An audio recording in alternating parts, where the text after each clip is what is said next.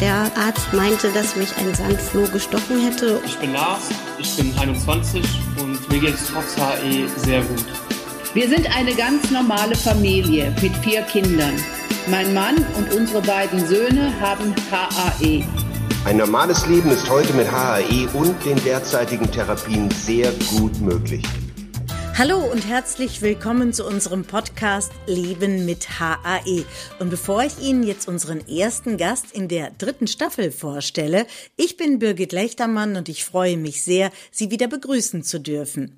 Auch in dieser neuen Staffel darf ich wieder spannende, interessante und großartige Persönlichkeiten zu ihren bewegenden Geschichten rund um das Leben mit HAE befragen. Und es sind auch wieder Experten und Expertinnen zu Gast, die viel Input geben und unseren Podcast mit wichtigen Informationen bereichern. Für alle, die zum ersten Mal in eine Folge reinhören, HAE steht für hereditäres Angioödem. Für mehr Informationen bleiben Sie einfach dran oder hören Sie sich unsere bisherigen Folgen aus der ersten und zweiten Staffel an. Dieser Podcast ist wieder eine Produktion von Takeda. Wer erkrankt, hofft ja auf eine möglichst schnelle Heilung. Doch wenn eine Krankheit wie das hereditäre Angioödem unheilbar ist, gilt es, sein Leben mit der Erkrankung so gut wie möglich zu gestalten und mit der Erkrankung älter zu werden. Wie kann das gut gelingen? Dazu begrüße ich heute Ute König, die bereits seit 43 Jahren mit der Diagnose HAE lebt. Herzlich willkommen, liebe Ute. Vielen Dank für die Einladung und äh, ich freue mich sehr, dass ich an diesem Podcast teilnehmen darf. Wir freuen uns auch, dass Sie uns jetzt etwas aus Ihrem Leben berichten. Wann genau ist die Krankheit denn bei Ihnen erkannt worden? 1980 ist die Diagnose gestellt worden. Es war in dem Moment bisher nur die Diagnose, aber leider noch keine Therapie dafür existent. Wie alt waren Sie damals? 1980, da war ich zwölf Jahre alt und äh, da ist die Diagnose gestellt worden. Wie sind Sie denn damals, das war ja noch Kind, kann man sagen, als Kind mit dieser Situation umgegangen? Aufgetreten sind die Symptome schon ziemlich früh, ich glaube, also laut der Erzählung meiner Mama schon im Alter von vier Jahren. Und ähm, da habe ich schon ja, regelmäßige Attacken, HAE-Attacken gehabt. Und da ist man natürlich ziemlich im Dunkeln getappt und äh, wusste sich überhaupt nicht zu helfen. Wir haben alles Mögliche ausprobiert, sei es Lebensmittel weglassen, äh, andere Lebensmittel hinzufügen, weil sie gesund sind oder sonst was. Man, man konnte einfach mit dieser Krankheit überhaupt nicht umgehen.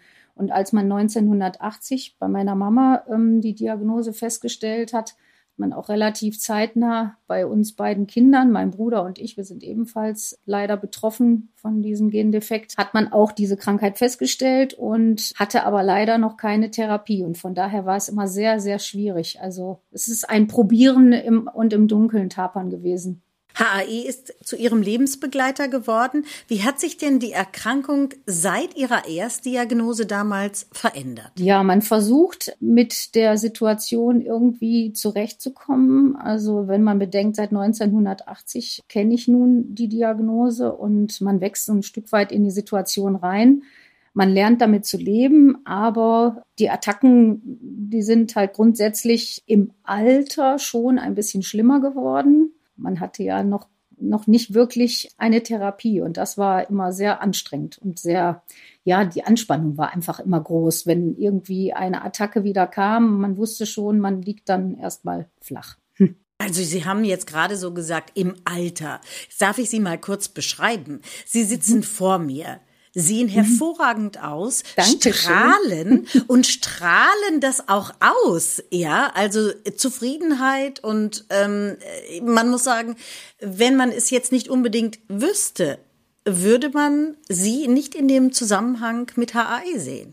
Ja, das stimmt. Also ähm, es hat sich aber auch erst geändert, äh, seitdem es eine Langzeitprophylaxe für HAE gibt. Ich war schon immer ein positiv denkender Mensch und ich habe immer schon Spaß am Leben gehabt, habe auch eine andere Erkrankung schon durchgemacht, Brustkrebs und bin davon aber auch wieder geheilt und äh, wie gesagt, also trotzdem habe ich immer eine positive Lebenseinstellung gehabt trotz der HAE-Erkrankung, die dann zwischendurch einen schon ein bisschen runtergezogen hat. Wenn wir jetzt nochmal zurückblättern, HAE entsteht ja durch einen Gendefekt und Sie haben mir vorhin erzählt, dass sowohl Ihre Mutter als auch Ihr Bruder betroffen ist. Inwiefern hat sie das bei ihrer eigenen Familienplanung denn beeinflusst?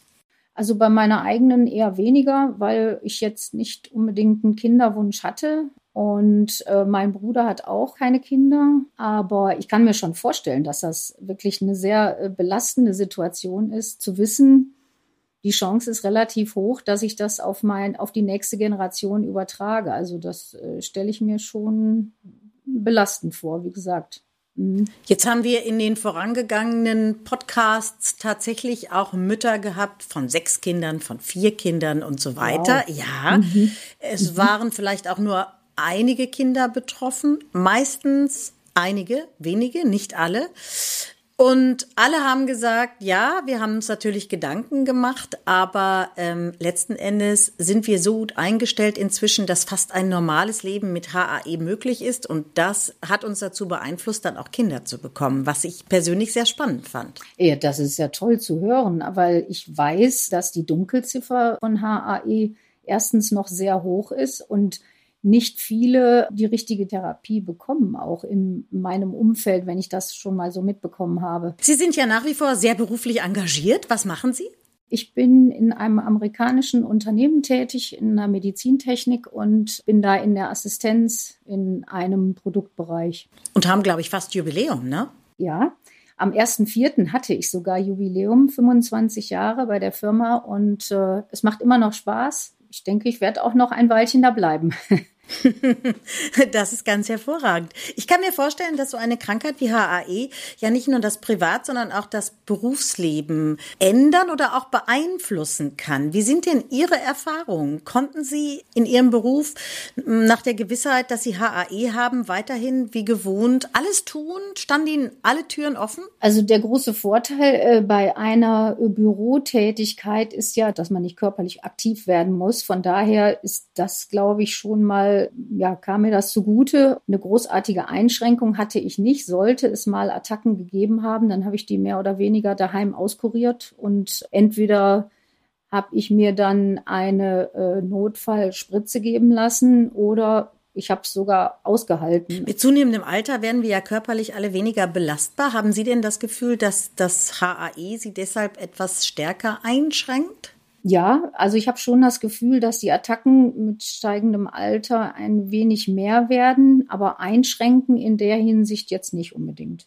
Sind Sie sportlich aktiv? Halten Sie sich fit? Ja, bin im Fitnessstudio, gehe so zweimal die Woche und was ich äh, unter der Woche, also werktags immer mache, morgens immer so eine Viertelstunde, 20 Minuten, ein paar Übungen, Dehnübungen und jetzt nicht für die Ausdauer, aber für die Fitness generell. Und, und so halte ich mich irgendwie fit. Hat sich denn Ihr emotionaler Umgang mit der Erkrankung im Laufe der Jahre verändert? Also können zum Beispiel das Auftreten von akuten Attacken, können Sie das besser verarbeiten heute, weil Sie das alles routinierter angehen?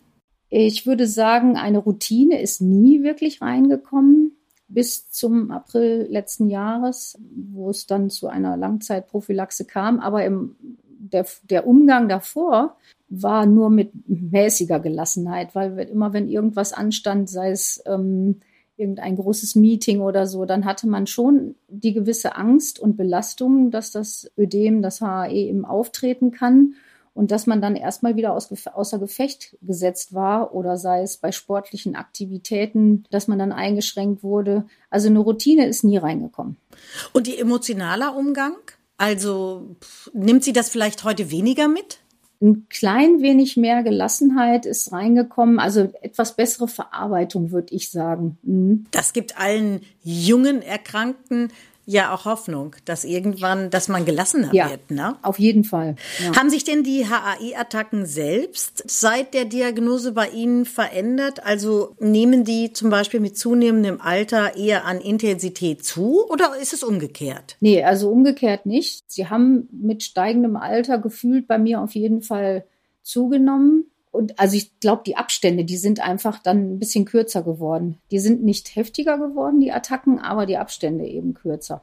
Sie haben vorhin schon über die neue ähm, Langzeitprophylaxe gesprochen. Da wollen wir uns natürlich jetzt auch noch mal mit Ihnen darüber unterhalten. HI ist nicht heilbar, wird aber nach der Diagnose therapiert und wie auch in anderen Wissenschaften gibt es in der Medizin ja stetig neue Erkenntnisse. Und Sie haben es vorhin selber gesagt, seit April 2022 erhalten Sie ein Medikament zur Langzeitprophylaxe. Welche Entwicklung in der Behandlung haben Sie denn selbst im Laufe Ihrer Krankheitsgeschichte erlebt? Und wie geht es Ihnen denn eigentlich mit der aktuellen Therapie? Also ähm, mit der aktuellen Therapie habe ich gefühlt äh, wie eine neue Zeitrechnung, möchte ich mal sagen. Was andere nach der Pandemie als neue Zeitrechnung betrachten, äh, das betrachte ich ähm, nach der Langzeitprophylaxe jetzt wirklich als neuen Lebensabschnitt. Also ich kann gar nicht oft genug sagen, wie, wie sich meine Lebensqualität seit dieser Langzeitprophylaxe verbessert hat. Das ist Wahnsinn. Man hat einfach diesen Gedanken, dass die Attacken auftreten könnten, den hat man gänzlich gestrichen. Man muss sich keine Gedanken mehr machen vor irgendwelchen großen Meetings oder äh, wenn man sich mal verletzt oder stößt, irgendwie das gleich alles anschwillt. Das muss ich mir alles, muss ich mir alle keine Gedanken mehr drüber machen. Da bin ich so froh drum und so dankbar. Wie haben Sie von der Langzeitprophylaxe erfahren? War das Ihr behandelnder Arzt, Ihre Ärztin, die gesagt hat, da gibt es jetzt was, das sollten wir mal ausprobieren? Oder haben Sie es vielleicht irgendwo gelesen, gehört? Nee, ähm, durch den Arzt, aber nicht ich bin dazu gekommen, sondern äh, mein Bruder. Und er war derjenige, der das zuerst eben bei uns in der Familie ein, einsetzen durfte oder ausprobieren durfte. Und er hat dann gesagt, dass das wirklich auch seine Lebensqualität so enorm verbessert hat, dass er uns das nur empfehlen kann. Und seit April 2022 sind meine Mama und ich genauso auf diese Langzeittherapie umgestiegen. Und wir sind total dankbar. Ich kann es nicht oft genug sagen, wirklich. Es ist toll. das hört sich so an, als würde diese Langzeittherapie bei Ihnen allen genau das bewirken, nämlich, dass Sie nicht so häufig Attacken bekommen. Ich kann sogar komplett ausschließen. Ich habe seit April 2022 keine einzige Attacke mehr gehabt. Das ist aber doch mal sehr gut zu hören. Und die nächste Frage, wie ist das bei Ihrem Bruder und bei Ihrer Mutter? Genauso. Echt? Ja, wirklich. Das ist genauso. Also kein Ansatz mehr irgendwie, dass man denken könnte, oh, jetzt schwillt das da an der Stelle am Körperteil an oder im Magen oder sonst wo. Nichts mehr, gar nichts. Da schließt sich ja fast die Frage an, haben Sie das als Familie mal gefeiert und gesagt, Mensch, endlich? Also wir erinnern uns ähm, wöchentlich dran, ähm, dass wir wirklich äh, sehr dankbar für diese Prophylaxe sind. Das klingt wirklich nach einer Message, die absolut Mut macht. Gehen wir noch mal ein Stück zurück. Im Nachhinein nehmen wir die ein oder andere Situation im Leben irgendwie anders wahr. Welches war für Sie der schwerste Moment in der Auseinandersetzung mit Ihrer Krankheit in all diesen Jahren? Schwerster Moment war für mich, das war ein Urlaub 2011 auf Teneriffa. Und es gab damals immer nur ein Notfall- oder Akutmedikament, äh, was man eben in akuten Fällen einsetzen konnte, nur IV ähm, gespritzt werden konnte. Und ich habe einen Mückenstich rechts oben an der Augenbraue bekommen am Abend. Und am nächsten Morgen ist mein ganzes Gesicht so heftig angeschwollen und es ist bis in den Hals hineingegangen. Und dann kam die erste Panikattacke, weil es auch an die Luftröhre ging. Ich hatte dieses Notfallpräparat zwar dabei, aber habe nicht gesehen, dass das Verfalldatum abgelaufen war. Und in dem Zusammenhang, ich habe mir das dann dort spritzen lassen, es hat aber nicht gewirkt. Daraufhin hat man mir Cortison gegeben. Cortison wirkt aber nicht äh, bei unserer Erkrankung. Daraufhin sind wir bestimmt zu, weiß ich nicht, drei, vier Krankenhäusern gefahren, um zu gucken, ob es dieses Medikament da im Notfalldepot gibt. Und beim letzten Krankenhaus, ich glaube, das vierte Krankenhaus, gab es im Notfalldepot ein Medikament, das hat man mir dann gespritzt und dann war es wieder gut. Aber da hatte ich so richtige, also das war Panik. Panik pur, weil Cortison nicht geholfen, mein eigenes Medikament abgelaufen, scheinbar dadurch die Wirkung nicht mehr ähm, gegeben und das war schrecklich. Welche Entwicklung haben Sie denn in der Behandlung im Laufe Ihrer Krankheitsgeschichte erlebt? Wir haben ja schon von der Langzeittherapie gehört, aber da gab es ja auch dazwischen immer irgendwelche Entwicklungsschritte, ne? Ja, es gab Entwicklungsschritte, aber das waren ja nie Prophylaxe-Therapien, die ich bekommen habe. Und es ist ein Riesenunterschied, ob man ein Akut- oder Notfallpräparat bekommt oder eben Langzeitprophylaxe. Prophylaxe, mhm. wie der Name sagt, ist eben, man muss sich in die Zukunft keine Sorgen machen. Das hat man aber nicht, dieses Gefühl, wenn man immer nur Notfall- oder Akutpräparate bekommen hat in der Vergangenheit. Das ist ja jetzt erst seit April 2022, dass es eine Prophylaxe bei mir angewandt wird. Und deswegen war das vorher so schwierig auch, ähm, ja, zwischendurch, wenn die Attacken kamen, war es sehr anstrengend. Wenn Sie nochmal zurückschauen, was hätten Sie denn in Bezug auf das Leben mit HAE gerne früher gewusst oder vielleicht anders gemacht? Also ich glaube, anders gemacht selber hätte ich nichts. Allerdings hätte ich mir gewünscht, dass es früher diese Prophylaxe gegeben hätte.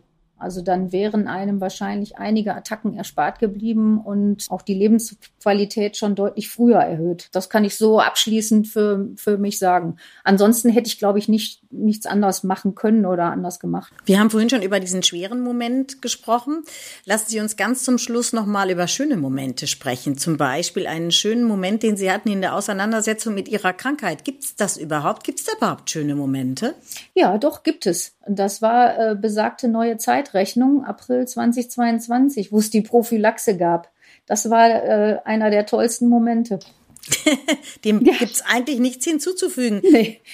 das ist eigentlich ein schönes Abschlusswort. Aber, liebe Ute, ich habe zum Schluss trotzdem noch eine Frage. Mhm. Wie schafft man es, so positiv zu bleiben und so positive ähm, Vibes, hätte ich fast neudeutsch gesagt, zu senden, wie Sie? Gibt's da so ein Patentrezept? Weiß ich nicht, ob es ein Patentrezept gibt, aber meine Umgebung sagt mir immer, Mensch, Ute, du bist so ein Berufsoptimist, Wahnsinn. ja, nee, ich, ich kenne es nicht. Also ich bin so auf die Welt gekommen, glaube ich.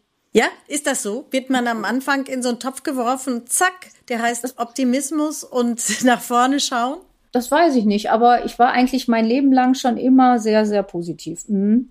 Und selbst äh, mit der Erkrankung äh, von Brustkrebs. Also ähm, ja, ich habe auch einige andere Patienten mit in diese positive Richtung genommen. Also auch während dieser schweren Zeit. Und es war eine schwere Zeit, ja. Das wollte ich Sie gerade fragen. Kann es eigentlich sein, dass diese positive Einstellung, die Sie haben, auch dazu beiträgt, dass Sie sagen, ja, darum habe ich das besser durchgestanden und darum ist es einfach wichtig, so eine positive Einstellung, so einen Grundoptimismus zu haben und andere, die den nicht haben, denen geht es dabei nicht so gut. Ja, das kann ich bestätigen. Also das kriegt man ja tagtäglich eigentlich in seiner Umgebung mit. Also es, es leider gibt es viele Menschen, äh, die manchmal die Steine von hinten nach vorne in den Weg legen. Aber das bringt mir ja letztendlich nichts. Das bringt mich ja nicht weiter. Und ähm, man muss eben schauen, dass man das Positive an den Dingen sieht. Und es lässt sich leichter leben damit, habe ich festgestellt. Oh, das ist ein schönes Schlusswort. Es lässt sich leichter leben damit. Liebe Ute, ganz herzlichen Dank. Sehr gerne. Es hat mir viel Spaß gemacht. Zum Schluss möchte ich noch darauf hinweisen, dass Sie auch auf der Website lebenmithae.de mehr über die Erkrankung, Symptome, Auslöser und Behandlungsmöglichkeiten erfahren. Machen Sie es gut. Tschüss und ich freue mich, wenn Sie auch beim nächsten Mal wieder zuhören.